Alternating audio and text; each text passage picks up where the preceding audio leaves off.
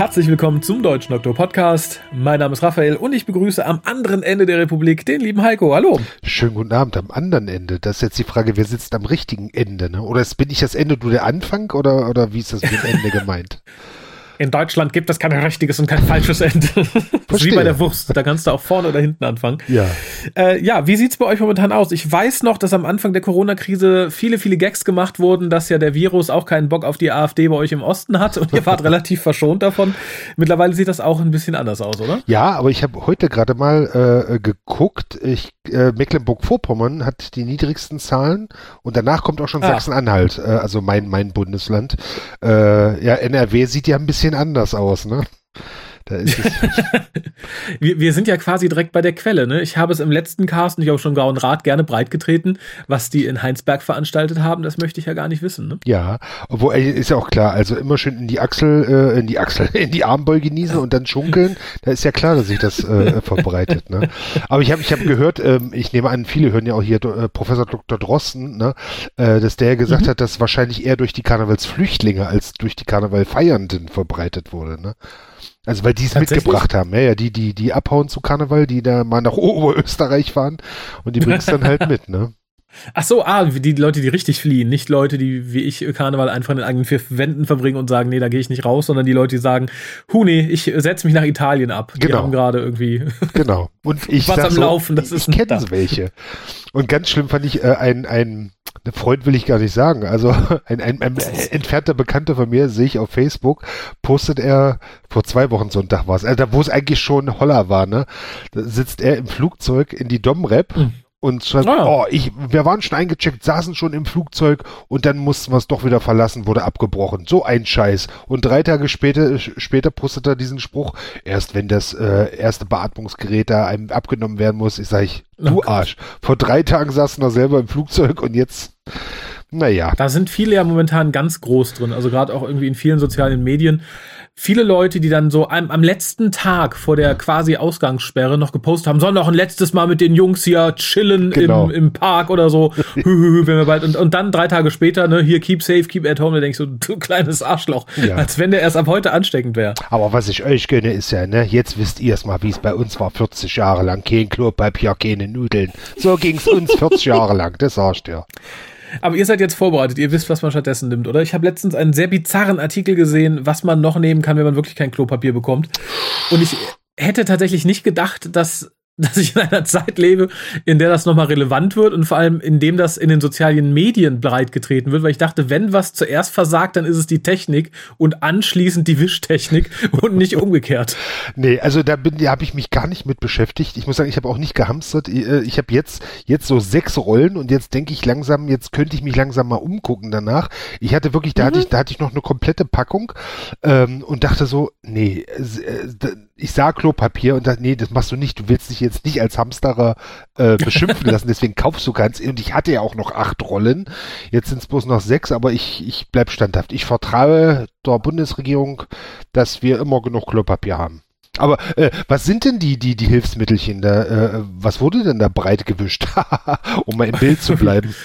ähm, das fing mit den, mit den naheliegenden Sachen an, wie nehmt erstmal feuchtes Toilettenpapier, ah. dann kamen Sachen wie, macht es wie in anderen orientalischen Ländern, nehmt einfach Wasser. Ja. Was ich bei normalen Toiletten auch irgendwie ein bisschen schwierig finde unter Umständen. Und es gibt wohl sowas wie eine Gießkanne, die man benutzen kann. Da möchte ich gar nicht wissen, wie man sich verrenken muss, um sich die Poperze zu begießen. Mhm. Und äh, was mich am meisten verstört hat, das war der Familienlappen.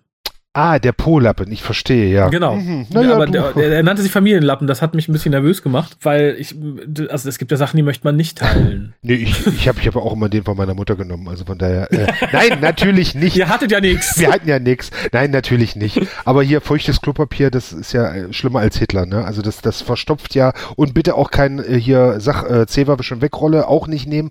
Das ist ganz schlimm, weil das löst sich alles nicht auf im Wasser, im Klärwerk, die haben, ja, ja, ja, hört auf. Macht es nicht. Ich habe ich hab Freunde, die haben ein Bidet, also vielleicht, äh, aber oh. man darf sie ja nicht besuchen. Das ist natürlich das Problem jetzt gerade. Ne? ja. Ich bin nur vorbeigekommen, um mir eben den Hintern zu duschen. Genau. Aber äh, der, weiß ich nicht. Also ich tatsächlich, das wäre der schlimmste Teil der Apokalypse, wenn es so weitergeht. Alle Leute benutzen jetzt Zewa statt Toilettenpapier. Und die nächste Stufe wäre dann, dass die Klärwerke überlaufen. Das sind halt die Folgeerscheinungen, nicht wahr? Das wäre aber tatsächlich mal was, was die äh, ganzen Romanciers der vergangenen Jahrhunderte nicht vorausgesagt haben in all ihren schönen dystopischen Romanen, dass wir uns selber zu Tode kacken. Naja, Ja. äh, nichtsdestotrotz verurteile ich alle zutiefst, die gerade irgendwie gefühlt auf 200 Rollen Klopapier hocken. Ja. Und Nudeln. Ja, und, und Nudeln und Mehl. Ich habe Genau. tatsächlich eine Packung Mehl bekommen, kürzlich hast du ja auf Instagram gesehen. Da war ich schon sehr stolz tatsächlich, aber Toilettenpapier gar nicht. Also ich war wohlweislich, habe ich immer seit meinen WG-Zeiten äh, zwei komplette Packungen im Vorrat. Immer, weil Ja. ich weiß, dass das in WGs ganz furchtbar enden kann, wenn man das nicht hat. Aber äh, seitdem, ich habe jetzt tatsächlich seit gefühlt drei Wochen, und ich bin mir fast sicher, das ist auch die richtige Zeit, keine, keine Rolle mehr hier irgendwie gesehen. Hm. Nirgends. Und wir haben fünf Läden hier im Umkreis. Siehst du? Ich habe ja noch, ich habe ja den großen, du erinnerst dich vielleicht, ich habe ja die Dr. Who äh, äh, Häkel-Klopapier. Das ist, da Ah, ist, ja. da ist ja noch eine Rolle drin, weißt du? Also das ist so die, die, die eiserne Reserve im wahrsten Sinne des Wortes. Aber der neueste heiße, Ich habe ja noch die, die Staffel 11, äh, 12 äh, Toilettenpapierrolle. Das wäre dann auch so der letzte Rettungsanker. ja, der neueste heiße Scheiß soll ja Hefe sein, ne? Also das, was man als nächstes hamstern muss. Ich weiß zwar nicht warum, aber Hefe soll wohl knapp werden. Das finde ich ganz gut, weil damit kannst du die Leute unter Druck setzen, die das Mehl haben und praktisch nur flache Kuchen essen können. So. Aber gut, ähm, bevor wir zum zweiten Dilemma kommen, was ich ansprechen möchte, hören wir uns doch erst was Schönes an, denn hier ist die Lisa. Ihr könnt den WhoCast wie folgt erreichen. Telefonisch unter 0211 5800 85951. Schreibt E-Mails und schickt Fotos für die Fotowand an info at whocast.de. Schreibt im Forum unter drwho.de und folgt dem WhoCast auf Twitter unter www.twitter.com slash WhoCast. Spendet Geld über den PayPal-Button und schickt Geschenke, Briefe und Postkarten an die Adresse auf der Website. Und ähm, wir haben ja letztes Jahr, oder was vorletztes Jahr? Also vor längerer Zeit haben wir das Finale von Staffel 11 besprochen. Darum kurz die Frage in den Raum gestellt, bist du durch mit Staffel 12 und wie hat dir das Finale gefallen? Ja, das, das war, ich weiß gar nicht, ob ich mit dir auch geschrieben hatte. Ich dachte, ach ja, jetzt kommt ja dieses, dieses äh, ähm, äh, Neujahrs-Special. Guckst du dir Mhm. mal an, habe ich mir die beiden Teile angeguckt. Ich glaube, da hatten wir auch geschrieben und dann war der Fall für Genau. mich erledigt, bis irgendwer dann sagte, die Staffel ist, ich sag, wie welche Staffel? Denn ich habe das gar nicht mitbekommen. Und dann habe ich sie aber auch relativ schnell nachgeholt und ähm, ja, also es ist, ist äh, es ist eine Steigerung äh, zur vorherigen Staffel da, aber das ist auch nicht, ist glaube ich keine große Kunst. Ne? Wenn man erstmal am Grunde angekommen ist, kann es ja nur noch per, äh, bergauf gehen. Ne? Aber ähm, nee, ich glaube nicht. Also ich, ich weiß nicht, was es sollte, wo es hinführt. Ich habe es auch größtenteils schon wieder verdrängt wahrscheinlich, ja. Hm. Und ich bin ja nur wirklich jemand, der, der, der sagt, ach komm, lass uns doch mal das Gute sehen in der Sache, ne? Irgendwas Gutes muss doch dran sein, aber selbst da sage ich jetzt so, nee, irgendwie nee. Ich wollte gerade sagen, da- das einzig Gute an dieser Staffel ist tatsächlich, dass man unheimlich viel, unheimlich schnell vergisst. Also du könntest Ja. mich jetzt auch, wir, wir haben gerade aktuell eine Liste, für die wir und die wir brauchen für einen anderen Cast, den wir vorbereiten. Und da geht es halt auch teilweise darum, was in dieser Staffel so passiert ist in einzelnen Folgen. Und ich musste tatsächlich bei der Hälfte nochmal nachlesen, weil ich absolut keinen Plan hatte beim Titel. Äh, Bei zwei, dreien war es sogar bei dieser kurzen Synopse. Ich hatte keinen Plan, was in dieser Folge passiert ist. Und das wird sich irgendwann, glaube ich, noch sehr auszahlen. In 40 Jahren, wenn wir zurückblicken, dann hat Doctor Who einfach weitergemacht von Staffel 10 zu Staffel 16 und alles war gut. Ich muss wirklich sagen, ich habe ich habe gestern gerade euren Cast gehört über Nikola Tesla, über die Folge. Und ich Mhm. sag so, ach so, ach, ja, stimmt ja, ja, die gab's ja auch. Ja. Der war ja auch noch dabei. Ja, genau. Und, und ich, das ist jetzt wirklich nicht lange her, dass ich es gesehen habe, ne? Und denk so, ach ja, worum ging es eigentlich in dieser Folge? Ah ja, verstehe. Mhm. es ist wirklich interessant, ja. Lei- leider, es ist wirklich traurig eigentlich, ne? Ja, vor allem, weil es ja auch so weite Kreise zieht mittlerweile. Also ich habe ja schon beim letzten Cast gesagt, dass unheimlich viele Leute sagten, nee, wir würden gerne einen Spieler schicken zum Finale, aber wir haben es einfach nicht geguckt. Wir haben einfach das komplettes Interesse verloren. Und ich Mhm. fürchte halt, das rächt sich früher oder später auch an unseren Klassikverlagen, das rächt sich früher oder später auch an der Timelash, weil halt das nicht mehr so präsent ist. Wenn ich, ab, wenn ich etwas nicht gucke, was aktuell im Fernsehen läuft, weil ich kein Interesse mehr habe, dann ist, glaube ich, auch der Sprung größer zu sagen, ach, toll, dann hole ich mir jetzt mal eine DVD von den alten Sachen und ach toll, dann gehe ich mal auf eine Con. Ich hoffe nicht, dass es so kommt. Ich fürchte es aber so ein bisschen, weil beim Merchandise ist es ja schon angekommen. Also es ist ja schon seit Ja. letztem Jahr so, dass da die Verkäufe irgendwie ziemlich, ziemlich weg sind Ja. um nicht nur von zurückgehen zu sprechen. Und ich hoffe, dass wir in Deutschland tatsächlich ähnlich wie während der Corona-Krise ein bisschen lahmarschig sind und deswegen dann noch ein bisschen Zeit haben. Ja. Aber apropos Con, wo du es doch gerade ansprichst. Ja. Wir, nee, ich wollte ich wollte einfach überleiten. Entschuldigung, ich, ich, ich, Ja. ich, ich neige immer dazu, so, so den, es an mich zu reißen jetzt. Aber, aber bitte, das war auch mein Ansinnen, darum ist die Timelash da auch gefallen. Ja. Du bist quasi, du bist der Letzte. Also der Letzte, Was? den ich für diese Timelash irgendwie noch mitnehme. Ja. Weil ich dachte eigentlich schon, wir hätten das schon längst abgehakt. Ich dachte, du wärst schon für die Time Machine der Sendung gewesen, weil ich auch schon die Interviews, die du dir gewünscht hattest, markiert hatte mit Heiko. Und ich guckte letztens durch, dachte, ach ja, mhm, ja, das hatte Dominik, das hatte Lisa, mhm, Heiko war, ich so, Heiko war auch schon da? Ich habe ganz lange überlegt und dann fiel mir ein, nee, die Geschichte mit der Milch haben wir nämlich noch gar nicht erzählt. Ja. An die du dich vermutlich auch nicht mehr erinnerst. Nee. ich, du, hattest, du hattest was angedeutet mit Milch und ich habe auch überlegt, das Einzige, äh, was mir einfiel, äh, ähm, Milch nur für die Intoleranten irgendwie oder äh, aber ansonsten wüsste ich nicht, was, was da mit Milch war. Also es gab halt die, die, die laktosefreie Milch halt, ne? Für die Intoleranten. Und ich glaube, da stand halt drauf, für die Intoleranten. Aber Mhm. äh, mehr wüsste ich jetzt nicht zum Thema Milch beizutragen. Nicht? Also so, so ein bisschen geht's in die Richtung, weil Ja. ihr natürlich noch schnell Milch besorgen musstet. Wir müssen immer alles nochmal schnell besorgen, weil mit, Ralf, mit Ralf einkaufen am Freitag ist dann so, ja, macht das jetzt zum fünften Mal, aber was haben wir denn eigentlich immer gebraucht? Ach, kauf mal nach gut dünken, wa? Ralf, wollen wir nicht wirklich ein bisschen mehr, weil das ist, nö, nö, das passt schon. Und eine halbe Stunde später fahre ich nochmal los, weil alles schon wieder alle ist. Genau, und da erinnere ich mich noch dran, du sagst nämlich so, ich musste mal losfahren, Milch holen, wir brauchten auch noch hier laktoseintolerante Milch und und just nachdem du mir das erzählt hattest an dem Tag, machte doch dann die große Runde, dass unglaublich viel Milch zurückgerufen wurde, weil da irgendwas Giftiges drin war. Ich weiß nicht, ob es Metallteile waren oder Eiter oder keine Ahnung, ein Stück Kuh. Und da rechnete man kurz damit, dass uns die, die gesamte Belegschaft wegstirbt. Echt? Was siehst du, das habe Mhm. ich gar nicht. Entweder habe ich es wieder vergessen oder, oder es ist an mir vorbeigegegangen. Oder beides. Oder du hast einen Schluck Milch genommen. Aber Das nein, es war sein. tatsächlich so, dass die, die ihr geholt habt, nicht die, die war, die betroffen war. Es betraf ja irgendwie nur so ein paar Großmolkereien. ja. Aber das, das wäre auch so ein Punkt, wo ich dachte, das hätte ganz wild schief gehen können. Das hätte die ganze Timelash versaut. ja. Und damit bin ich bei der ersten Frage. Ähm, wie war es diesmal für dich? Also die meisten haben gesagt, oh, das lief fast noch reibungsloser als sonst. Die haben nichts zu beanstanden. Hattest du dieselbe Wahrnehmung oder sagst du, oh Gott, das war, das tatsächlich ausnahmsweise mal war etwas stressiger als im Jahr zuvor oder bist du auch rundum zufrieden? Mm, Also ich muss sagen, wenn, äh, also als Fahrer sprichst du mich, also als Teammitglied Schrägstrich Fahrer, äh, Mhm. und da muss ich sagen, äh, also ist es wirklich, wenn ich mich recht erinnere, wirklich äh, das Beste gewesen bisher, weil keine Doppeltouren, es hat halbwegs kam auch alles planmäßig an. Ich glaube, es war äh, William Russell war letztes Jahr, oder? Ich glaube ja. Ja. Ähm, als dieses Dilemma war, dass er einfach nicht in dem Flugzeug war und keiner wusste, wo ist er denn jetzt und dieses wilde Durchtauschen losging und das hatten wir dieses Mal Gott sei Dank nicht.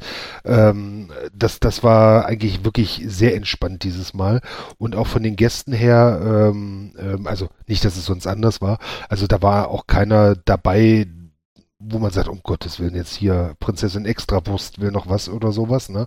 Äh, also von daher eigentlich reibungslos, muss ich sagen. Äh, ich weiß nicht, ob es äh, an der sehr guten Planung liegt oder ob wir uns, also wir, also sicher auch das, aber oder ob, ob das Team sich mittlerweile auch eingespielt hat. Das kann ich Mhm. jetzt nicht sagen. Ich kann nur von meiner Warte aus sagen, ich habe es ja diesmal dann nach zwei Jahren tatsächlich mal wieder mitbekommen. Das wirkt sehr schon ineinandergreifend. Also gesagt, Ja. ich habe ja auch dann irgendwie am letzten Abend mit euch draußen gesessen und da kam ja immer mal wieder irgendjemand von den Fahrern irgendwie, um irgendwas abzusprechen, wer wann, wen, wie, warum, äh, über mit welchem Auto wo lang bringt. Und ich glaube, es sind so Sachen, die funktionieren nicht, wenn man kein eingespieltes Team ist. Dann verlässt Ja. man sich drauf, was irgendwie im Plan steht oder geplant ist und dann hakelt das irgendwo. Ich glaube, in dem Moment, wo man sich gut versteht und wo es gut läuft und man sich im Vorbeigehen mal eben sagen kann, hör mal, nimmst du den Wagen und äh, fährst dann eben ähm, den und da dahin. Ich glaube, dann funktioniert sowas, ohne dass man einen Gedanken dran verschwendet, dass es gut läuft. Ich glaube, Ja. das bricht dann nur zusammen dem Moment, wo es nicht mehr funktioniert. Nee, ich glaube, wir, wir, wir selber sagen ja das Timeless Racing Team, was wir sind. äh, und, und äh, also ich glaube, wir untereinander äh, kommen gut miteinander klar und ich glaube auch, dass das, äh, ähm, also bisher Pascal und, und auch Ralf und Simone, dass die uns mittlerweile auch so ein Stück weit vertrauen und sagen, ihr kriegt das schon hin. Ne? Hier, ihr habt, die müssen dann und dann da sein. So, das ist der grobe Plan. Wenn irgendwas anders ist, macht das unter euch aus. Und das, das funktioniert eigentlich Mhm. auch ganz gut, dass man sagt, oh du, äh, oder untereinander mal tauscht. Ne? Ich weiß immer so, die, die Sonntag-Frühschicht, sage ich mal, wer macht die schon gern? Äh, wenn man, wenn man Samstagabend noch gemütlich in der Lobby sitzt. Ne? Der Neue. So. Der Neue macht das gern. Genau. So. Aber das, das ist ja immer, ich was, äh, also wir haben ja Freitag Donnerstag, Freitag? Wann, wann, wann war das Eierlikör, das erste Eierlikör? Äh, äh ich glaube, das war am war Donnerstag, Donnerstag schon, in der ne? Lobby. Ne? Mhm. Genau, da, da, das ist ja so der gemütliche Teil, aber Samstagabend, ich weiß nicht, ob das damit gekriegt, dann ist ja, das kriegt das Hotel ja irgendwie nicht gebacken, einfach zu sagen, ich stelle mal zwei Leute an der Bar, weil da sind die durstigen Engländer plus noch die durstigen Fans. Da sitzt eine Person und muss da tausend Leute bedienen, ne? Mhm, und das knubbelt sich dann auch. Aber genau, aber das ist. Das nichtsdestotrotz ja, war es okay. Ja, also, ja, ja, ja. Aber äh, das, also das Mädchen tat mir halt leid und, die, und der, der kann es absolut keinen Vorwurf machen. Und das ist auch kein, kein Problem der Timelash, weil die ja selber nur Gast im Hotel ist, sondern das muss man leider, das ist der einzige große Kritikpunkt, den man dem Hotel vielleicht machen müsste, wo man sagt, stellt doch bitte Freitag, Samstagabend zwei Leute hinter die Bar. Eine Person schafft es einfach nicht. Weil die könnten, könnten ja auch viel mehr verdienen, ne? Einfach, wenn, wenn die Leute mal ordentlich abgefüllt werden könnten. Ja, klar. Und ich glaube auch tatsächlich, dass ja. das gut funktionieren würde bei dem Publikum. Ich glaube, das ist ein sehr, sehr dankbares Publikum. Noch eine kurze Anekdote, wenn ich die erzählen darf. Wir waren äh, traditionell freitags ja beim, beim Treppenstraßen-Italiener mit, ähm, mit der Crew und so, wenn ich es kurz sagen darf, so Fire Miles hat darauf bestanden, dass ich sie begleite. Äh, oh. Nee, ich, nee, ja, sie hat, also sie hat ja wohl auch so ein bisschen ähm, von, von, von ihren Depression dann auch äh, nächsten Tag erzählt. Also ich glaube, sie, sie braucht mal Leute, wo sie sagt, äh, links saß ihre Agentin, rechts brauchte sie jemanden, den sie schon kannte. Und da ich sie gerade gefahren hatte, war es, ich glaube, es war jetzt nicht ein Ausbund an, an, an Sympathie meiner Person, aber äh, ein, ein gewisses, naja, egal. Und wir saßen da und jeder erzählte so Anekdoten und uns gegenüber saß Edward Russell und dann erzählte sie, dass sie mal in Japan war und dann hätte sie, äh, haben sie so alle sich zugeprostet und sie sagte Zin Zin, wie sie es so äh, machen. Und alles guckte sie an, weil ähm, äh, Zin heißt wohl äh, Penis in, in äh, also großer Penis in, in, in Japan. Und dann haben wir alle schön gelacht und haben wir uns angestoßen. Dann habe ich zu Edward äh, Russell gesagt, and the big penis to you, sir. Und es war sehr lustig. und er trank das beliebte Getränk äh, kalte Muschi, wenn du das kennst. Äh, oh, Rot, Rotwein und Cola. Cola. mit Wein. Genau. Ich, ich finde, das ist die, die Ausgeburt der Hölle. Ich finde, ich habe nie verstanden, wer auf die Idee gekommen ist. Das war bei uns so ein Getränk in meiner Jugend das hat man getrunken, wenn man morgens noch im Vollsuff aufgewacht ist und Reste zusammengekippt hat. Da fehlt dann nur noch irgendwie eine alte Filterzigarette drin. Ganz großes Lob an das Marketinggenie, was durchdrücken konnte, das als reguläres Getränk auf den Markt zu werfen. Ja, und, und auf jeden Fall sagte ich, ähm, du weißt schon, was das heißt, da kalte Muschi, ne? Weil es wusste er, also natürlich wusste er nicht, was kalte Muschi, aber äh, mit, mit äh, Cold Pussy konnte er natürlich was anfangen, ne? ja, also äh, anscheinend gibt's diese, diese, äh, heißt es in England wahrscheinlich anders, äh, gibt's einen anderen Markennamen für Rotwein mit Cola. Bestimmt irgendwas äh, Royal. Man weiß es nicht. ja, äh, Sophia Miles tut mir in aktuellen Tagen, also Fire, Fire, Entschuldigung, Fire, Fire Miles. Da legt sie großen Wert drauf. Ich glaube, das ist momentan ihr geringstes Problem, weil ja. wenn man ihr so ein bisschen folgt, die ist ja gerade von der Krise total gebeutelt. Also sie hatte damals auf der Time schon das Pech irgendwie, dass sie Probleme irgendwie mit ihrem Nachwuchs hatte und mhm. sich große Sorgen gemacht hat. Und jetzt war, ist ihr Vater tatsächlich für mich so einer der nächsten Fälle über drei Ecken, an bekannten und berühmten Leuten, Anführungszeichen, die man so live verfolgen konnte, weil sie schon mhm. vor ein paar Wochen gesagt hatte, dass ihr Vater erkrankt ist und dass es höchstwahrscheinlich ist, dass er daran sterben wird. Und da dachte ich noch, weil man dann irgendwie zwei, drei Wochen nichts hörte, ich so, ach ja, Gott sei Dank, dann geht es ihm bestimmt wieder besser, ähm, weil sie auch irgendwie beklagt hatte, dass man äh, ihn nicht besuchen konnte und so, weil das halt äh, einen Besucherstopp gab im Krankenhaus. Ja. Und jetzt kürzlich hat sie dann tatsächlich verlautbaren lassen, dass er tatsächlich daran gestorben ist. Und das fand ich schon hart, weil ich halt auch weiß, wie es sie in ihrem Zustand dann noch zusätzlich belasten wird. Genau. Ähm, das tat mir sehr, sehr, sehr leid. Ja. Ja, muss ich auch sagen. Also wenn, wenn, wenn so wie ich sie die, die, die, äh, das Wochenende überlebt habe, was sie für ein Mensch und was für ein fragiler Mensch sie ist, ne, dann habe ich auch nur, also komischerweise, also das soll jetzt auch gar nicht zynisch klingen, habe ich in dem Augenblick nur gedacht, äh, nicht, oh Gott, der arme Mann, sondern oh Gott, die arme Frau halt, ne? Ja, das äh, ging mir tatsächlich genauso. Und ich glaube, so, so darf man auch denken. Also A wird der Vater vermutlich auch so gedacht haben, wenn er von ihren Problemen weiß. Ja. Und es ist jetzt böse, aber sie wird jetzt länger dran zu knabbern haben als er. Ja. Das ist ja, das ist ja, ja leider meistens so. Also ich glaube, die Leute, die dann sterben, haben Ruhe und äh, wirklich Leid kann es einen halt um die Leute tun, die darunter leiden. Ähm, ja. Ich fand es halt tatsächlich, wenn man es so live in Anführungszeichen mitverfolgen konnte, war es für mich so das, das beste Beispiel dafür, wie, wie, wie arg ätzend das gerade ist und ja. Fast jedem aus dem Fandom möchte ich sagen, wenn ihr immer noch die Leute seid, äh, die jetzt irgendwie darüber trauern, dass sie nicht shoppen gehen können und sich geheim dann doch noch mit zwölf Leuten irgendwie äh, zur Corona-Party treffen, weil ihr sagt, ach, das ist ja nur eine Grippe und das ist ja ja nicht so schlimm, verfolgt mal so ein bisschen ihren Twitter-Account oder was ihr auf Facebook postet. Ich glaube, dass äh, da merkt man dann schon, dass das halt nicht einfach nur ein Husten ist und dass ihr vielleicht ein bisschen dämlich seid mit dem, was ihr tut. Ja, wie du so schön gepostet hast, es geht mal ausnahmsweise nicht um dich. Also, ne, in diesem, was ja. war es, Brigitte oder was das für ein Artikel war? Ja wenn, wenn Leute sagen, mir kann ja nichts passieren, ja, darum geht's im Augenblick gar nicht, ne? Nee, äh, und vor allem gerade die Leute, die darauf scheißen, sind die Leute, äh, die ganz, ganz schlimm rumjammern, wenn es dann heißt, du kriegst jetzt nur Kurzarbeitergeld, ne? Ach, wie soll mhm. ich denn? Und das kann doch nicht sein, dass ich das jetzt ausbaden muss. Das ist halt auch keine Einbahnstraße. Ja. Aber kommen wir ganz kurz zu doch angenehmeren Sachen, weil du musst mir doch immer eines erklären, das habe ich tatsächlich im, im Eierlikörkopf nicht ganz verstanden. Warum hattest du Eierlikör dabei? Ist es eine Tradition? Hast du den immer dabei oder war das äh, ein Überbleibsel vom letzten Familienbesuch? Ich, äh, warum ich den mit hatte, kann ich, es ist ja jetzt ein halbes Jahr her, ich kann es dir gar nicht genau sagen, warum ich ihn mit hatte, aber ich, ich bin ja eh, ich bin ja gar nicht so der, der, der Alkoholkonnoisseur, ne, aber so ein Eilekörchen, da sage ich gern mal ja, ne, und ich, ich kann es nicht mehr sagen, auf jeden Fall, man er hat uns ja geschmeckt, er hat auch, äh, Sach, ähm, äh, blindes Mädchen, der Ellie. Äh, mhm. genau, Mädchen, der Ellie Warwick. Äh, genau, er hat ja großen Spaß dabei, ähm, äh, André hat es ja wohl mittlerweile auch äh, kapiert, wie man Eilekör aus Waffelbechern trinkt. Ähm, also von, ich weiß nicht, ich, ich, ich trinke halt gern mal ein Eilekörchen. Vielleicht wird das meine Timeless-Tradition. Das äh, finde ich ist eine schöne Tradition. Ich finde tatsächlich auch so, so wie ich aufgewachsen bin, war für mich auch in jungen Jahren Eierlikör immer so eine Art Nachtisch. Kein Alkoholiker, ja. weil der kam dann übers Eis, der kam dann zu einem Wäffelchen oder so. Und darum fand ich das unglaublich sympathisch. Und ich muss noch mal sagen, ich feiere tatsächlich den guten André dafür, dass er sich gefühlt zehn Minuten ganz, ganz schlimm angestellt hat mit diesem Becher, äh, wohingegen Ellie Warwick in all ihrer Blindheit tatsächlich das relativ schnell gut drauf hatte und sich auch nur ein bisschen bekleckert hat. Ja, ich glaube, ich glaube, ich erinnere mich, weil in unserem Sommertheater, also im Sommertheater, wo ich äh, jedes Jahr mitspiele, da ist es Tradition, dass wir vor der Vorstellung und äh, in der Pause alle einen Eierlikör Waffelbecher trinken und dann ah. gehen in, in der Zeit gehen da ich, äh, sieben Flaschen drauf und es kann einfach sein, dass ich dass ich noch eine über hatte. Also vielleicht war es war es deswegen. Okay, aber ich genau. äh, notiere mir mal grob für die nächste Timelash, dass man da vielleicht äh, einen Eierlikörabend. Hoppala. Kein Corona, ich habe mich nur verschluckt. ich mach da mal Schluss bitte. hier. Nein, alles gut, Nein, äh, entschuldige bitte. Alles gut, dass man äh, vielleicht tatsächlich öfter mal einen Eierlikörabend einigt. Ich glaube, es macht auch den Gästen viel Spaß. Aber bevor wir das weiter ausführen, sende ich noch das Interview mit Ellie Warwork was wir, glaube ich, hoffentlich noch nicht gesendet haben. Ich bin ja immer noch der Meinung, wir haben schon längst über die Time Lash gesprochen. Wahrscheinlich lachen jetzt tausend Hörer und sagen, warum senden die dieselbe Sendung nochmal nur mit anderen Worten? Ich Aber, weiß es nicht. Also in meiner Erinnerung war, war, war nur dieser, dieser Abend, wo wir noch, äh, also der Nazi-Podcast. Mhm. Und ich weiß nicht, ob wir danach schon mal drüber gesprochen haben. Wenn nicht, ist doch egal. Mein Gott, dann, dann ist es, dann ist es halt ein Remake. Ich, ich wollte gerade sagen, ist doch okay. Da, da liegen ja. wir ja voll im Trend. Das genau. ist quasi das Reboot.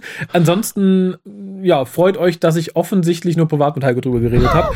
Und dann könnt ihr jetzt zum ersten Mal, ansonsten zum zweiten Mal, was auch nicht schaden würde, das Interview mit Ellie Warwick hören. Viel Spaß. Hi, I'm Ellie. Um, I am 19. This is my first ever convention, and I played Hannah in episode 9 of series 11, which is It Takes You Away.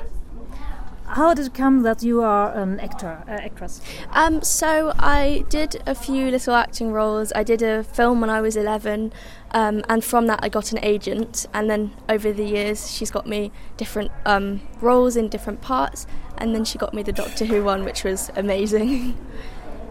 How did that happen? So she I got put up for the audition and I didn't know what it was at first and then I found out it was Doctor Who and that was very exciting. And then I went um, I went to London to do the audition and then 2 weeks later I found out that I actually got the part of Hannah which yeah wow it was really really cool. Yeah, uh, it was an amazing role. How did it feel to be part of the Doctor Who family? Huge. It felt like such an achievement because everybody's so friendly and so close, and yet there are so many people, and um, everyone has time for you. Everyone speaks to each other, and being part of such a busy community was amazing for me. Have you been a Doctor Who fan uh, before? Um, so I haven't watched much of it. Um, well, when I was younger, but my dad's a huge fan, and the rest of my family watch it as well. um, you got the role of, uh, yeah, the blind Hannah and you are blind. Are you thinking that this is uh, important? Very important. I think. Um, I think disabled characters should always be played by disabled actors because we can bring something to the role which people who don't understand what it's like can't do, and we know how it is to live like this. If somebody sighted had played Hannah, I, they wouldn't have been convincing, and they wouldn't have um, been able to understand what it was like to be blind in that situation. How did it feel to play um, alongside the female doctor? Really, really good. Jodie is an amazing person and an amazing actress, and she's so friendly. And I also think that having a female doctor is really important because it's it's breaking new boundaries um, and it's making other people feel represented. I read that you are doing music as well. Mm-hmm. Um, I write my own songs. I have two songs which I've never shown anybody before, which I want to play at some point, which would be really nice. And um, yeah, I try to play piano and sing as much as I can because it makes me happy. Um, do you feel more like an actress or a musician? I'd say an actress. Um, I'd like to do both, definitely, but I connect more with my acting side, even though my music side is still really important to me. Um, I hope this is not an offending question, but in a way, um, acting is uh, something that other people um, see. Mm -hmm. So you have more uh, like, do you hear TV or how do you um, receive acting? Mm -hmm. Um, that's sorry, that's not an offensive question at all. Don't worry. Like it, it's it's a really really good question. I um watch TV and I have something called audio description, um, which is describing all of the visual things to me and um, it tells me what I might miss if I couldn't see it, which is really, really good because it gives me the same experience as anybody else watching it. Um, do you have um, a favorite doctor, perhaps, of a um, it would have to be Jodie because she was the one I worked with, um, and she's the first female doctor, and I think that's so so important. But um, when I watched David Tennant, I loved him, um, and Peter Capaldi was also really really good. Do you have any special plans for the future or projects you're working on? Um, I've got a couple of things coming out next year, which um, I will put up on social media and things like that, and also. I will continue on because I started university recently, and in terms of the future, when I've finished university, I'm not sure. I want to continue doing acting and singing and writing and just do lots of little different things. What uh, have you started on university? What are you studying? Um, I'm studying English literature. Oh, that's great. Yeah. Uh, I've also studied uh, English mm, literature. What is your um, specialty, or do you have one? Not yet. Um, I like Victorian literature, and I like um, I like feminist literature too, and I think it's it's really really fun and really interesting so far. Uh, yeah, there are a few um, amazing uh, female writers. Yes, definitely. Um, have you read The Handmaid's Tale?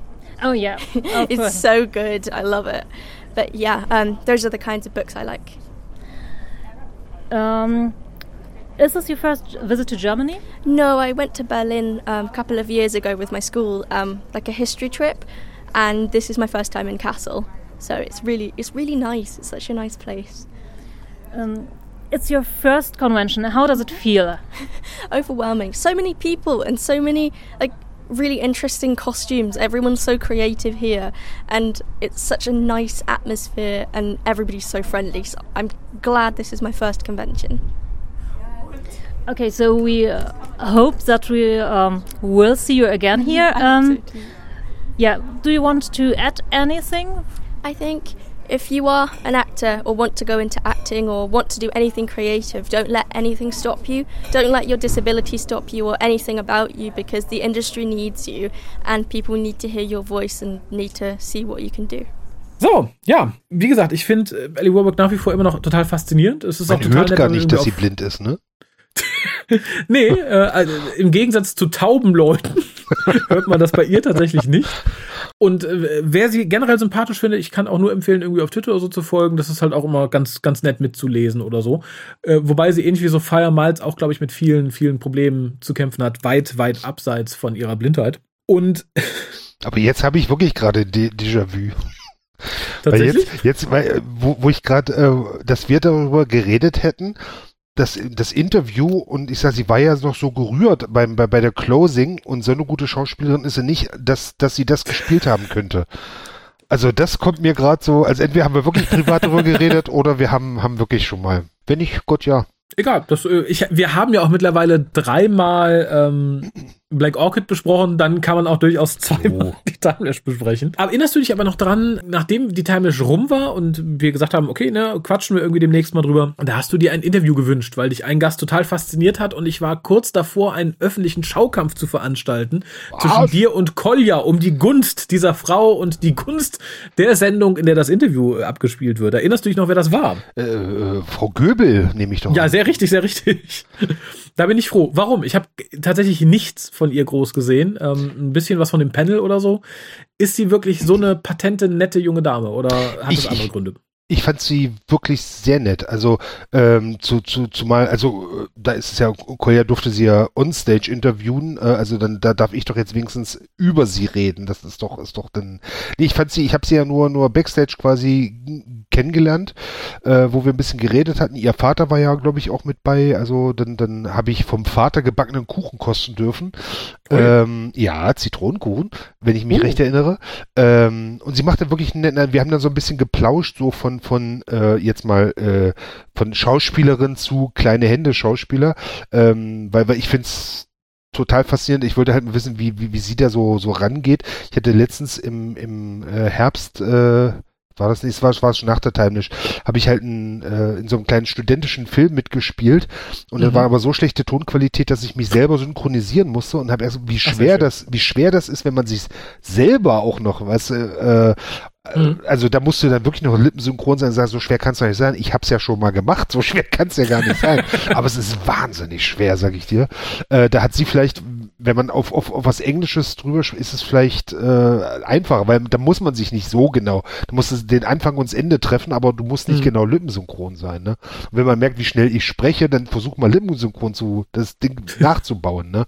Nee, also da hatten wir uns drüber unterhalten und, und weil ich denke auch mal, als, als Schauspieler hast du ja auch einen gewissen Anspruch, du möchtest ja irgendwas machen mit der Rolle. Aber als hm. Synchronschauspieler, da hast du ja schon was, das muss ja dann dazu passen. Ne? Und da, da, da hatten wir uns drüber, also wie, wie schwer ist denn das, dich selber noch zu verwirklichen, auf was, was eigentlich schon fertig ist, was du nur übersetzt, also in Anführungsstrichen nur übersetzt. Ne? Das war eine hm. nette kleine Diskussion, die wir da hatten. Ach ja, das glaube ich. Das ist auch ein tatsächlich ein interessantes Thema. Ähm, ist sie da auf, eine, auf einen relativ einfachen Nenner gekommen, wie sie das für sich managt, oder? Das weiß ich gar nicht mehr so genau. Ähm, ich glaube, es war halt so, naja, du musst es halt machen. Ne? Also das ist halt ein Job halt auch, wie jeder wieder hm. andere auch.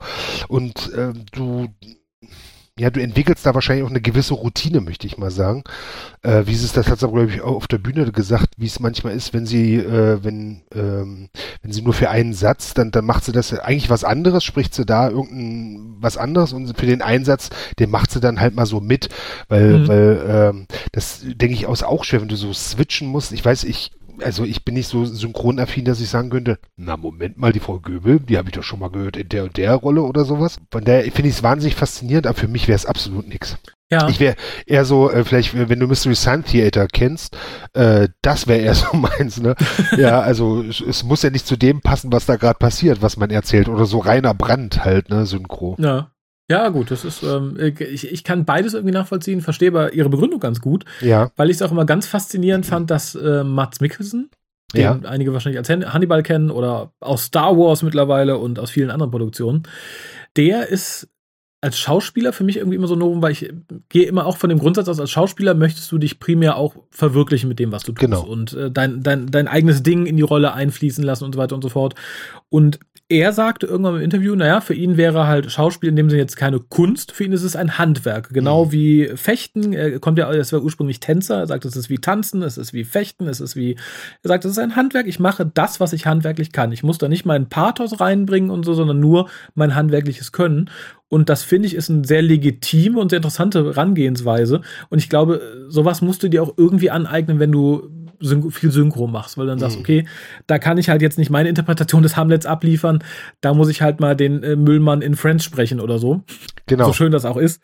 Äh, und das finde ich tatsächlich hat, hat beides seine Berechtigung. Ich glaube nur tatsächlich, wenn du beides machst, musst du auch beides irgendwie drauf haben, weil ich glaube, es bringt dir äh, auf dem Theaterboden relativ wenig, wenn du da stoisch einfach nur nach Vorlage irgendwas machst. Das wirkt dann, glaube ich, ganz schnell ganz, ganz seelenlos. Hm. Und umgekehrt, wenn du halt sowas nach Auftrag machst, äh, wird dir jeder Regisseur das Genick brechen, wenn du da anfängst, äh, ham hamletische Allüren in, keine Ahnung, den Schuhverkäufer zu stecken. Größe 46! naja, es ist, ja, es ist klar, ne? Aber also ich das, äh, wenn du da irgendwas siehst, man könnte es doch aber auch so machen. Da würde ja jeder Synchronregisseur wahrscheinlich sagen, ey, komm, gerade heute, wo das ja nicht mehr so ist, wo du, wo du, das Team steht vor dem Mikro und, und spielt diese Szene nach, sondern jeder macht ja seinen Take alleine irgendwie Mhm. und dann geht's ja hier ratz, ratz, ratz, ratz, ratz, ne? Und, und da werden ja solche Leute wie, ich- also, wenn ich das, ne, das wäre ja wahnsinnig, komm, sag doch, sag doch einfach diesen Satz, sag doch einfach mal, wie es da steht. Ja, wie gesagt, ich finde es ähm, ich, ich find's beides interessant und Ja. wäre vielleicht tatsächlich mal ein Thema für eine eigene Sendung, wenn ich äh, ein paar Synchronsprechern habhaft werden könnte. Aber hören wir uns doch erstmal an, was die gute Caroline Göbel zu sagen Ja. hatte. So, erstmal hallo. Ähm, wir sind der deutsche Dr. Who Podcast, der WhoCast, und wir heißen uns willkommen. Caroline Sophie Göbel. Und für unsere Hörer vielleicht einmal kurz vorstellen, wer bist du und was hast du mit Dr. Who eigentlich zu tun? Also, ich bin äh, Caroline Sophie Göbel, bin Synchronsprecherin und Schauspielerin und ich habe die Ehre, die Tegan zu sprechen, die Begleiterin des fünften Doktors. Und äh, es ist die Schauspielerin Janet Fielding, die heute auch hier ist. Genau, und ähm, ich habe die Folgen des fünften Doktors synchronisiert und jetzt sitze ich hier und äh, lasse so diesen Tag auf mich einprasseln. Das ist viel zum Einpassen, ja, auf jeden Fall. ja. Ähm, Synchronisation und das, äh, Schauspielerei, vielleicht einfach mal zurückgeblickt, wie bist du denn zur Schauspielerei gekommen? Also ich wollte immer Schauspielerin werden. Dann war ich irgendwann 17, bin auf die Schauspielschule gegangen, nachdem ich mein Abitur geschmissen habe. Und dann war ich mit 20 fertig und habe dann gespielt und bin durch die Gegend gereist, habe Engagements gehabt und so weiter und bin dann mit 21 zum Synchron gekommen. Und äh, ja, das geht dann immer so weiter. Man wird empfohlen, man kriegt größere Rollen und irgendwann kam ich dann zu Dr. Who.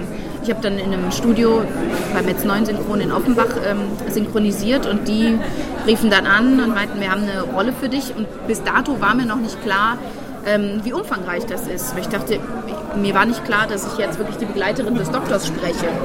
Und äh, naja, und dann wurde eben regelmäßig angerufen.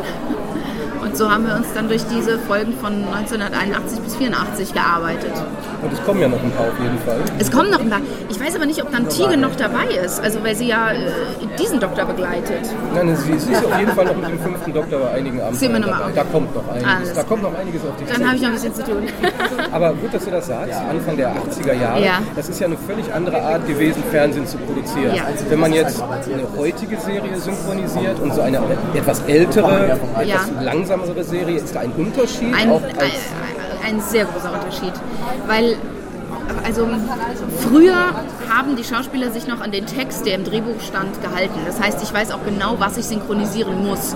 Heute ist es ein bisschen schwieriger, ähm, weil viele, nicht alle, aber viele Filme, die ich synchronisiere, da merkt man, die Schauspieler halten sich so ungefähr an den Text, was natürlich dazu führt, dass man ganz viel im Sprechen ähm, äh, äh, äh, so Anatmer hat.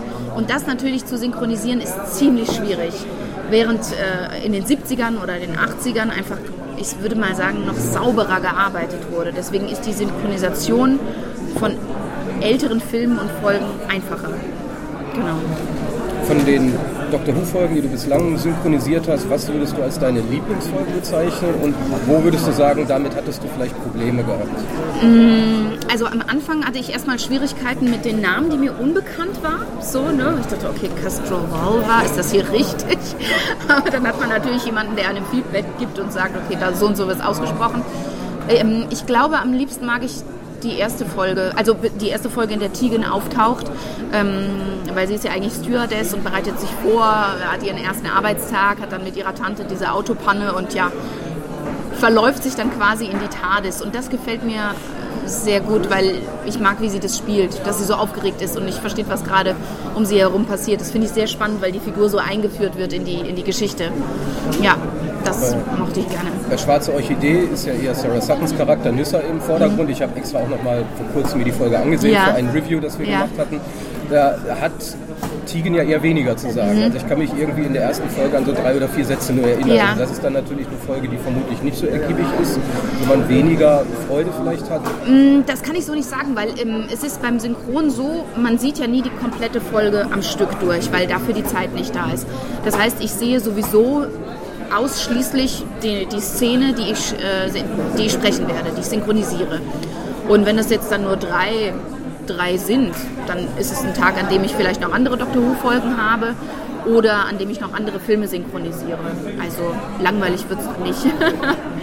genau. Kann ich mir vorstellen. Ja. Ähm, Synchronisation, hauptsächlich Stimme, Stimme auch, Stichwort Hörbücher, nimmst du ja auch auf, habe ich Ja, gesehen. ja. Unter anderem hast du auch sogar einen Preis dafür gewonnen. Was hat es denn damit auf sich? Das war äh, eine große Freude tatsächlich. Ich habe äh, 2016 den ähm, Nachwuchssprecherpreis von Audible bekommen. Und äh, für ein Hörbuch, das ich äh, damals gelesen habe, das war glaube ich das zweite, was ich gesprochen habe. Und ähm, es war von Kira Groh, Tage zum Sternepflücken. Da war ich noch ganz neu in dieser Hörbuchbranche. Und ich habe gemerkt, dass dieser Preis mir insofern auch gut getan hat, als dass mich das bestärkt hat, weil ich vorher gedacht habe, naja, ob ich da jetzt meinen Job so gut mache, ein Hörbuch lesen, über drei Tage, vier Tage da im Studio hocken und einfach nur runter, also arbeiten, arbeiten, hätte ich noch nicht sagen können, ob ich da meinen Job so gut mache. Und als ich dann den Preis bekommen habe, merkte ich, dass ich dadurch auch mutiger werde und ähm, habe mich dadurch dann auch ein bisschen verbessert tatsächlich, ja. Also das hat, hat, hat dem Ego sehr gut getan und dem Selbstbewusstsein, ja. Genau. Kann ich mir auf jeden Fall gut Ja, vorstellen. doch, das ist ein Pusher. Ich hatte, ich hatte gehört, das ähm, fällt mir gerade spontan ein, da dachte ich, frage ich jetzt mal Ja. nach, dass wenn in einem Buch auch wirklich Fehler sind, die darf man nicht korrigieren beim Vorlesen, sondern man muss die Fehler auch lesen, wie sie da stehen. Also Das meinetwegen ist mir neu. Nee. Das ist neu? Nee, nee. Also ich weiß nicht, wie es anders gehandhabt wird, aber wenn wirklich ein eindeutiger Fehler ist, was natürlich passieren kann. Also wir haben ja auch ein Schriftdokument und da ist immer mal irgendwas falsch oder ähm, dann korrigieren wir das, ja klar. Also ich lese keinen Fehler vor. Und wenn doch einer drin ist, dann war es mein eigener, weil ich gepatzt habe oder so. Aber nee, was im Buch ist, wird nicht übernommen. Wie lange ist so ein Stück, was man dann, also ein Stück aufnimmt beim Hörbuch? Man liest ja nicht das gesamte Buch auf einmal, Nee, sondern man hat nicht. immer so, gibt es da so eine klassische Länge, die man gerne macht oder ist es absatzweise? Ähm, also ich lese im Schnitt so sechs bis sieben Stunden am Tag. Und dann kommen zustande ja, zwischen 120, 130 Seiten. Weil man hat natürlich Pausen, man verliest sich auch. Gerade ich verlese mich auch gerne mal zweimal. Und ähm, genau, und da, so arbeitet man sich dann halt vor, bis das ganze Buch durch ist. Und da weiß man dann auch abends, was man gemacht hat und will nicht noch telefonieren mit der besten Freundin oder so. Kann, kann es vielleicht gar nicht mehr. Ja, doch, das schon, Gott sei Dank habe ich eine Ausbildung. Also die Stimme hält durch, aber irgendwann hat man sich einfach müde gequatscht. Ne? Dann ist gut abends. Ja. Ähm, Schauspiel, Theater, Film, also rundum Versorgung für den Fan, den Geneigten. Ja. Wir sind ja in dem Moment, wo man ins Dr. Who-Universum rutscht, äh, hat man automatisch Fans jetzt ab jetzt um sich, die dann schauen, was man so tut. Was ist denn so dein liebster Bereich? Theater, Film, Fernsehen, Oh, das Hörbücher? ist schwierig, weil alles. Außer Dr. Who natürlich. Außer Dr. Who, nehmen wir mal Dr. Who aus. Äh, da, also da freue ich mich natürlich einfach, ein ganz kleiner Teil einer, einer so großen, eines so großen Universums zu sein, was total schön ist. Ähm, ich, ich kann das schwer sagen. Also ich, ich, ich genieße sehr, dass ich einen Beruf habe, der so viele Facetten abdeckt und mir immer irgendwie neuen Input gibt. Also wenn ich jetzt ähm, zwei Jahre am Stück Hörbücher gelesen habe, freue ich mich natürlich auch wieder, wenn ich mal einen Drehtag habe oder wenn ich eine Theaterproduktion habe. Das Schöne ist, dass sich das abwechselt. Also man wird nie müde. Äh, Theater hat natürlich so einen ganz besonderen Reiz irgendwie, weil man, weil man eine Geschichte chronologisch durchspielt und äh, auch einen Direktkontakt zum Publikum hat, den man jetzt weder beim Film hat noch beim Synchronisieren. Weil da ist man eigentlich sehr für sich. Klar, beim Drehen hat man seine Kollegen um sich. Äh, Im Synchronstudio ist es auch so, du sitzt alleine in der Kabine und hörst eine Stimme über deinen Kopfhörer. Also das ist schon sehr isoliert. Und da ist Theater natürlich, weil du auch die Energie des Publikums merkst, ähm, das ist schon ein ganz besonderer Zauber. Also ich glaube, wenn ich mich entscheiden müsste, dann fürs Theater spielen, ja. Natürlich musst du dich entscheiden, deswegen habe ich die Frage gestellt. Gut, dann nehme ich das. Aber ganz dicht gefolgt danach kommt dann äh, Spielen fürs Fernsehen. Weil man dann natürlich andere Möglichkeiten noch hat, klar. Wo kann man dich denn als nächstes sehen, erleben, hören? Ähm, als nächstes, ich habe ähm, mit Patrick Dollmann, den man jetzt aus Sturm der Liebe aktuell ganz gut kennt, ähm, wir haben ein Stück geschrieben. Vor acht Jahren. Oder beziehungsweise acht Jahre lang. Und wir hatten vor zwei Wochen Premiere in München im Hofspielhaus und da haben wir jetzt nochmal zwei Termine, bevor wir äh, weiter durchs Land reisen und das noch an verschiedenen anderen Theatern spielen. Aber das sind jetzt die, eher die nächsten Termine, wo man mich zumindest sehen kann. Okay, das heißt, man muss also in seinen Theaterkalender des Vertrauens blicken, ob Genau. man das dann entsprechend auch Ja, genau. Ja, und mit Dr. Who ist man ja hier auch, ich zeige gerade hier um mich, in eine etwas interessante Umgebung Ja, geraten. ja. Ähm, hättest du das erwartet? Du sagst, es ist eine Science-Fiction-Serie aus den 80ern. Wer Ähm. kauft das, wer sieht das und dann auf einmal, verdammt, was ist hier los? Also ich war mal auf einer Anime-Convention, weil ich ähm, da mal für gesprochen habe, aber das war ganz anders. Ich habe das jetzt natürlich in meiner Vorstellung damit verglichen, aber ähm, ich meine, hier bezieht sich das ja wirklich nur auf diese Serie und die Anime-Convention hat halt sämtliche äh, Serien abgedeckt und das rührt mich ehrlich gesagt, weil ich es so schön finde, dass irgendwas so Erfolg hat. Ich meine, da, da, steckt ja wahnsinnig Arbeit hinter. Ne, all die Jahre so sich immer wieder neue Geschichten dafür auszudenken und auch die Leute, die hier geladen sind und ähm, dass das so gut ankommt. Und hier sehe ich Leute, die Policebox-Taschen haben, Geldbeutel, äh, die sich wahnsinnig viel Mühe mit ihren Kostümen geben und das ist natürlich total schön. Auch unten, wo wir dann alle vorgestellt wurden und man sieht, wie viel Bock die Leute haben drauf und wie sehr die sich freuen, hier Wochenende zu verbringen. Das ist großartig, das ist toll. Ja, dass man mit etwas, was einem selber Spaß macht, auch so vielen anderen einfach eine Freude bereitet. Toll. Ja, und heute bist du dann ja auch ähm, Tegan Jovenka in Person begegnet, Genau, Janet Fielding. Das genau. ist, glaube ich, auch etwas, was ein Synchronsprecher eher seltener hat, dass man auf so einem Event dann auch zufällig genau Ja. die Person trifft. Genau. Ähm, konntet ihr euch schon austauschen? Das leider noch nicht. Ich habe sie nur kurz gesehen. Ich weiß, es gibt später noch einen äh, Dreh mit uns beiden gemeinsam und das ist natürlich, finde ich, wahnsinnig spannend. Ich war auch ein bisschen aufgeregt, weil ähm, ich habe sie ja jetzt oft vom Bildschirm gesehen, weil ich sie ja spreche, aber sie war damals ungefähr so alt wie ich jetzt. Und äh, jetzt steht mir die gleiche Frau äh, gegenüber, die auch noch so aussieht wie damals, aber halt einfach 30, 40 Jahre älter ist. Ne? Und äh, irre. Das ist äh, auch was Besonderes, auch jetzt mit Peter Davison, den ich jetzt ja natürlich auch oft gesehen habe. Und er mir jetzt live zum ersten Mal gegenübersteht. Und ich denke, die Zeit ist vergangen, ja. Wahnsinn.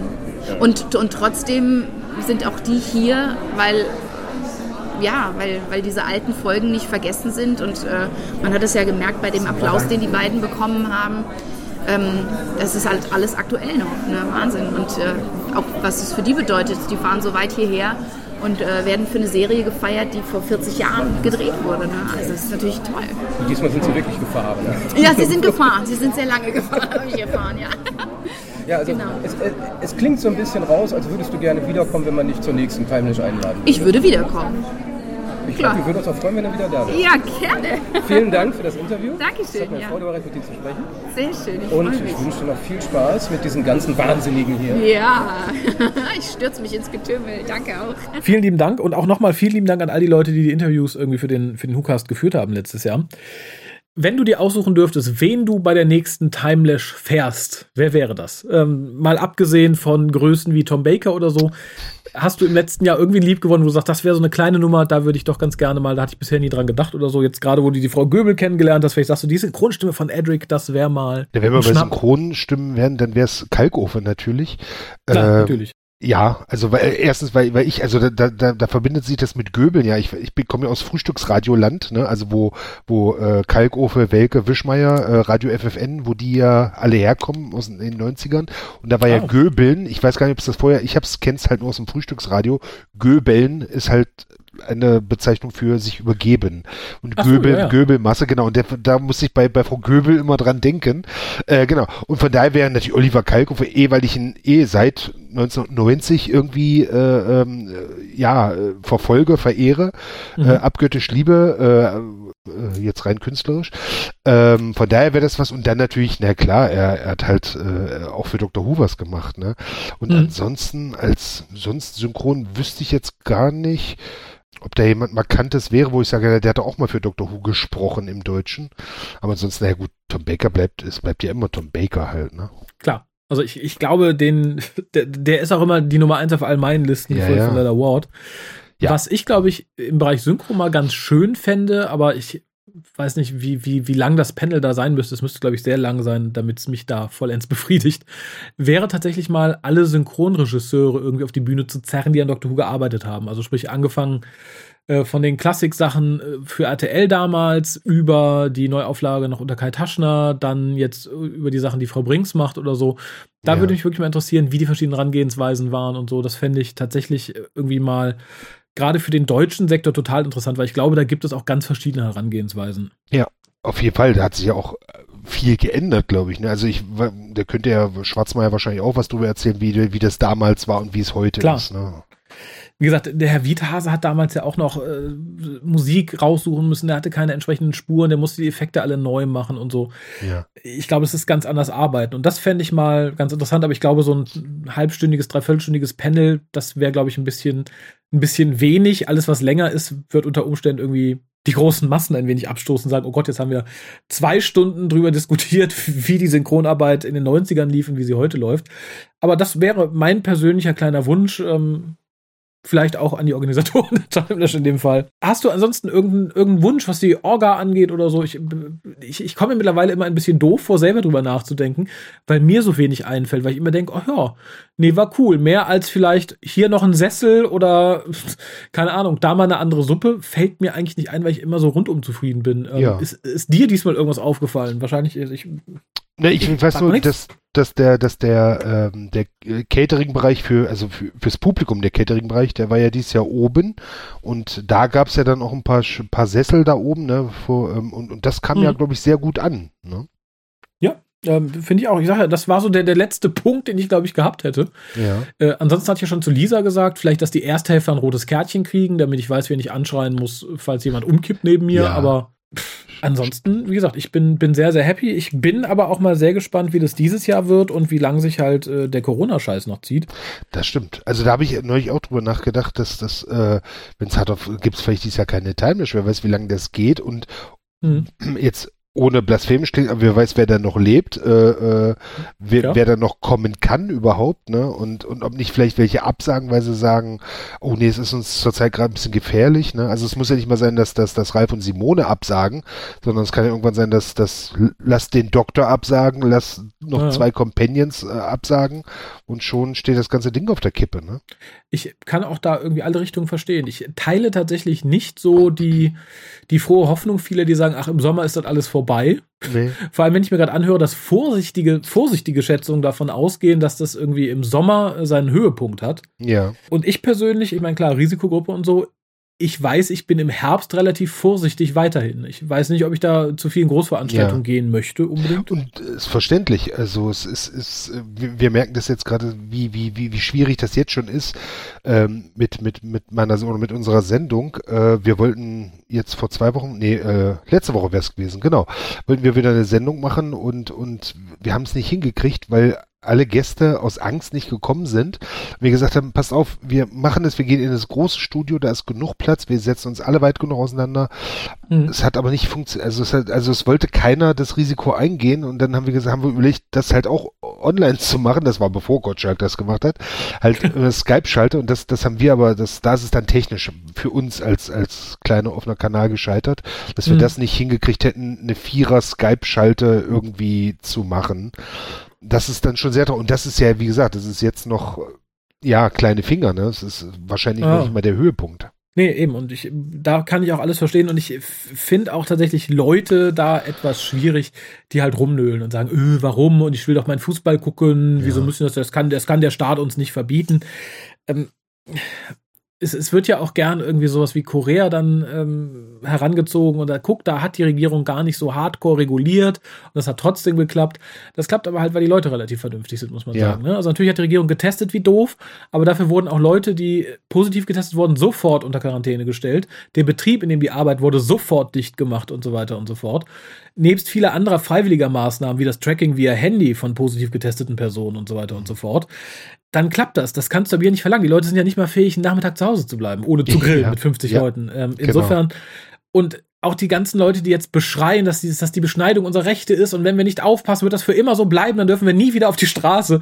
Äh, nee, tut mir leid, nehmt den Aluhut ab, äh, zieht lieber eine, eine Atemschutzmaske auf. Das äh, ist in so einer Situation, glaube ich, viel, viel, viel gescheiter. Also die bürgerliche Freiheit in allen Ehren, aber das bürgerliche Leben des Einzelnen halte ich da momentan ein bisschen höher.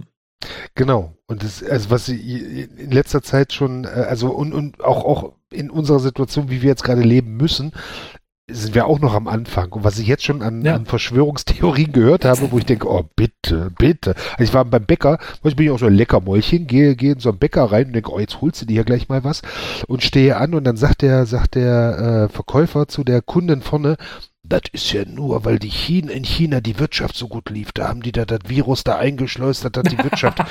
wo ich, ich habe, wow, ich bin rückwärts rausgegangen. Ich, gesagt, ich kann hier kein, ich kann hier nichts mehr kaufen. Ne?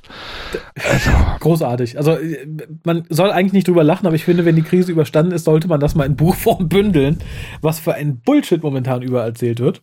Aber ja. Aber ich möchte auf einen, einer kleinen positiven Note Note enden. Ja. Ähm, indem ich mich aber dir bedanke, dass du noch mal ein bisschen Timing mit mir nachgeklappt hast und ein bisschen den Coronavirus gewälzt. Aber ich weiß ja, dass dein Herz sehr an einem kleinen Betrieb hängt, für den du ab und zu arbeitest, nämlich auf der Bühne.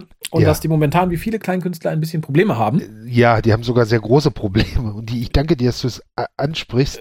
Das ist, äh, wenn ich es kurz erklären darf, das sind zwei mhm. Brüder, äh, die haben halt diese Firma des Hengstmanns Kabarett und, und äh, ihren Vater äh, haben sie dann angestellt und ihre Frauen arbeiten in der Firma mit und noch zwei, zwei Techniker, sind also fünf Leute. Und da ist es jetzt wirklich gerade ganz, sieht ganz bitter aus, weil natürlich, sie können nicht auftreten. Das, es geht halt gerade nicht. Ähm, ähm, die Leute sitzen alle zu Hause. Es ist verboten. Sie bekommen, bis jetzt sieht's aus, keine für, also Nothilfepakete vom Staat.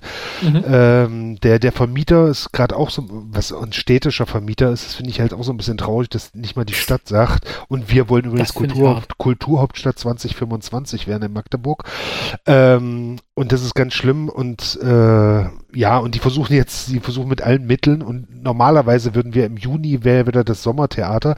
Das steht halt noch auf der Kippe. Und also jetzt ist wirklich so, und das sind wirklich optimistische Menschen, ne, dass sie sagen, wenn, wenn das, wenn das nicht stattfinden kann, dann können sie zumachen, dann sind sie pleite. Also mhm. sie können keine zwei Monate ohne, das geht halt nicht. Und die versuchen jetzt halt so ein bisschen, ja, äh, Spenden ist das falsche Wort. Also man, man kann zum Beispiel Gutscheine bei ihnen kaufen. Die kann man später wieder einlösen. Also wer, wer aus, aus der Nähe von Magdeburg kommt und, und der kann gern mal gucken auf hengstmanns.de. Äh, da kann man sich im Ticketshop einen Gutschein kaufen. Den muss man ja auch nicht einlösen. Man kann ja auch verfallen lassen. Sagen. Ja. ja. Oder man kann auch PayPal, äh, das sind auch paypal.de slash hengstmanns, glaube ich, heißt es. Da kann man auch, wenn man, wenn man jetzt einen schmalen Euro, ein Freund von mir war ich ganz begeistert, der hat den 15 Euro einfach so überwiesen äh, fand ich, fand ich ganz lieb. Also paypal.me äh, slash Hengstmanns kann man zum Beispiel oder halt einfach so oder ja, guckt mal, also das, da hängt jetzt auch ein bisschen meine Zukunft, meine künstlerische Zukunft von ab. Aber also da geht es jetzt wirklich nicht um mich. Das sind wirklich, wirklich die drei Hengstmänner, ähm, äh, Tobi, Sebastian und Frank, äh, die mir wirklich auch äh, ans, ans, ans Herz gewachsen sind die letzten Jahre. Und das wäre wirklich schade. Und für Magdeburg wäre es auch schade, wenn es nicht mehr gäbe. Es ist vielleicht nicht jedermanns Humor, aber es ist eine, eine Farbe äh, künstlerisch hier in, äh, in Magdeburg. Wenn die nicht mehr da wäre, das wäre wirklich sehr, sehr traurig. Natürlich alle, alle Künstler deutschlandweit haben jetzt zu knabbern. Aber die sind mir jetzt gerade besonders wichtig. Ich wollte gerade sagen, also natürlich haben alle Probleme momentan irgendwie, gerade aus dem Gewerbe, aus vielen anderen Gewerben oder so, aber ähm, wenn ihr könnt, unterstützt die, die Leute nebenan, unterstützt alle. In dem Fall, ähm, weil du gerade hier bist, ähm, fände ich es halt nett, auch für die Hörer, die tatsächlich vielleicht nicht aus der Gegend kommen, wenn ihr zwei Euro übrig habt und sowieso nicht vorhattet, die eurem Friseur zu spenden oder dem Theater ums Eck. Ja, ich setze auf jeden Fall die Kontaktdaten, also die Webseite und die PayPal-Adresse auf die Webseite. Und jeder, der das tut, da vertraue ich einfach mal auf euer Wort. Schreibt mich kurz an, dann sucht euch irgendwie einen von den Unterstützer-Whocasts aus, wenn ihr sagt, okay, ich bin irgendwie drei Euro losgeworden und äh, ja, dann schicke ich den euch. Das, das finde ich doch sehr schön. Genau. Und jeder, der es macht und, und, und, und äh, sich einen Gutschein kauft und zum, zum, zum Sommertheater kommt, äh, wenn es stattfinden sollte, also begrüße ich mit Handschlag, begrüßen auch die, jeder mit Handschlag sowieso, wird auch, also wenn sie es möchten, wenn sie nicht möchten, dann ich, natürlich ich wäre gerade in der aktuellen Situation vorsichtig mit Handschlägen Entschuldigung. oder Ja, husten euch auch Also- mal kurz an, wenn ihr wollt. Also, Nein, ich meine natürlich, also wenn die Sache ausgestanden ist, das Ganze, natürlich. Okay, dann, man kann natürlich auch sagen, wenn ihr nicht spendet, dann husten wir euch an. So kann man es natürlich auch sagen. Das ist eine schöne Mischung aus Dankbarkeit und Drohung gegenüber den anderen. ähm, ja, Kontaktdaten stehen auf der Webseite. Ich bedanke mich nochmal ganz herzlich bei dir. Sag mal, ich bin ich, das letzte Mal schon, ich, äh, du fragst nie, ob ich Ja. vielleicht auch was in die Kiste packen möchte. Ach so, oh, ja, ich, Ja. ich bin da immer ein bisschen vorsichtig mit. Ich möchte ja nicht äh, wirken wie der Gierschlund. Hättest du etwas da? Nein, Also die Kiste. ja, habe ich. Nein, ich irgendwie schließe mal, nein. Ich schließe mal meine. Nein, ich habe nichts da. Ähm, ich ich wollte nur meine, gefragt meine, werden, damit ich Nein sagen kann. Genau. Ich, ich, ich werde halt gern gebeten. Doch ich habe, ähm, ich habe, ich habe ein, ein, ein TARDIS-Portemonnaie. Wäre das etwas? Oh ja, das würdest- letztjährige ist ja auch äh, dankbar, soweit ich das mitbekommen habe, angenommen worden. Wobei ich kurz tadeln möchte. Ich bat ja um ein Foto mit der Kiste, wenn sie angekommen ist. Ich Ah. habe nur eine Dankes-E-Mail erhalten, aber kein Foto. Ähm, natürlich äh, gibt es auch fotoscheue Personen, aber da, hätte mein Herz dran gehangen. Aber zumindest die Dankesmail freute sich auch sehr über das damals inneliegende Portemonnaie. Insofern wäre das tatsächlich eine schöne Ergänzung für die jetzt hier stehende Kiste. Ja. Ja, dann, dann würde ich das doch ein, ein TARDIS, ein TARDIS-Wallet, würde ich das doch äh, freudigerweise hineintun. Wunderbar, dann bedanke ich mich im Namen der Zuhörer und auch im eigenen Namen. Das heißt, die Kiste wächst ein bisschen. Ich werde auch selber irgendwann demnächst wieder was da reintun, glaube ich. Ja. Ähm, ja, ansonsten. Dann erinnere mich du, äh, du mich aber dran, dass Ja. ähm, also entweder schicke ich es dir zu oder auf der Timeless, so sie stattfindet, äh, dass ich es dir Mhm. übergebe. Ja, Musst du mich ich, ich glaube, das schaffen wir schon. Im, im Zweifelsfall erinnere ich dich im Dezember nochmal dran, wenn hier ganz viele E-Mails eintreffen, die komischerweise ein Portemonnaie auflisten, was nicht in der so. Kiste ist. Dann Oder du erinnerst mich daran, wenn wir zum dritten Mal äh, die, die wow, besprechen. genau. Wer weiß, was du dann in den, in den Karton tust. Vielleicht hast du auch letztes Mal schon was reingetan. Ja klar, das, das Portemonnaie natürlich. Ach ja. Na gut, in diesem Sinne, euch vielen Dank fürs Zuhören, dir vielen Dank fürs Mitreden. Äh, denkt gerne. an die Hengstmanns, denkt an uns, denkt an den Karton und schaltet auch in circa zehn Tagen wieder ein. Stan. Tschüss.